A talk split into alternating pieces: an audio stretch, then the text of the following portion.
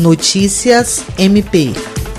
O Ministério Público do Estado do Acre, por meio do Centro de Atendimento à Vítima, CAVE, passa a oferecer a partir do dia 28 de junho atendimento psicológico remoto para a população LGBTQI, durante a pandemia do coronavírus. LGBTQIA+, é uma sigla que abrange pessoas que são lésbicas, gays, bissexuais, transexuais, transgêneros, queers, intersexo, assexuais e o sinal de mais que abriga as diversas possibilidades de orientação sexual e ou de identidade de gênero que existam. A iniciativa reúne profissionais voluntários da área de psicologia numa ação coletiva que visa prestar atendimento psicológico através de telefone e aplicativo de mensagem a esse público. A Procuradora de Justiça Patrícia do Amorim Rego, coordenadora do Centro de Atendimento à Vítima, explica que a ação foi pensada para atender o crescente número de casos de maus tratos, violência doméstica e psicológica, de opressão e discriminação registrados nesse período.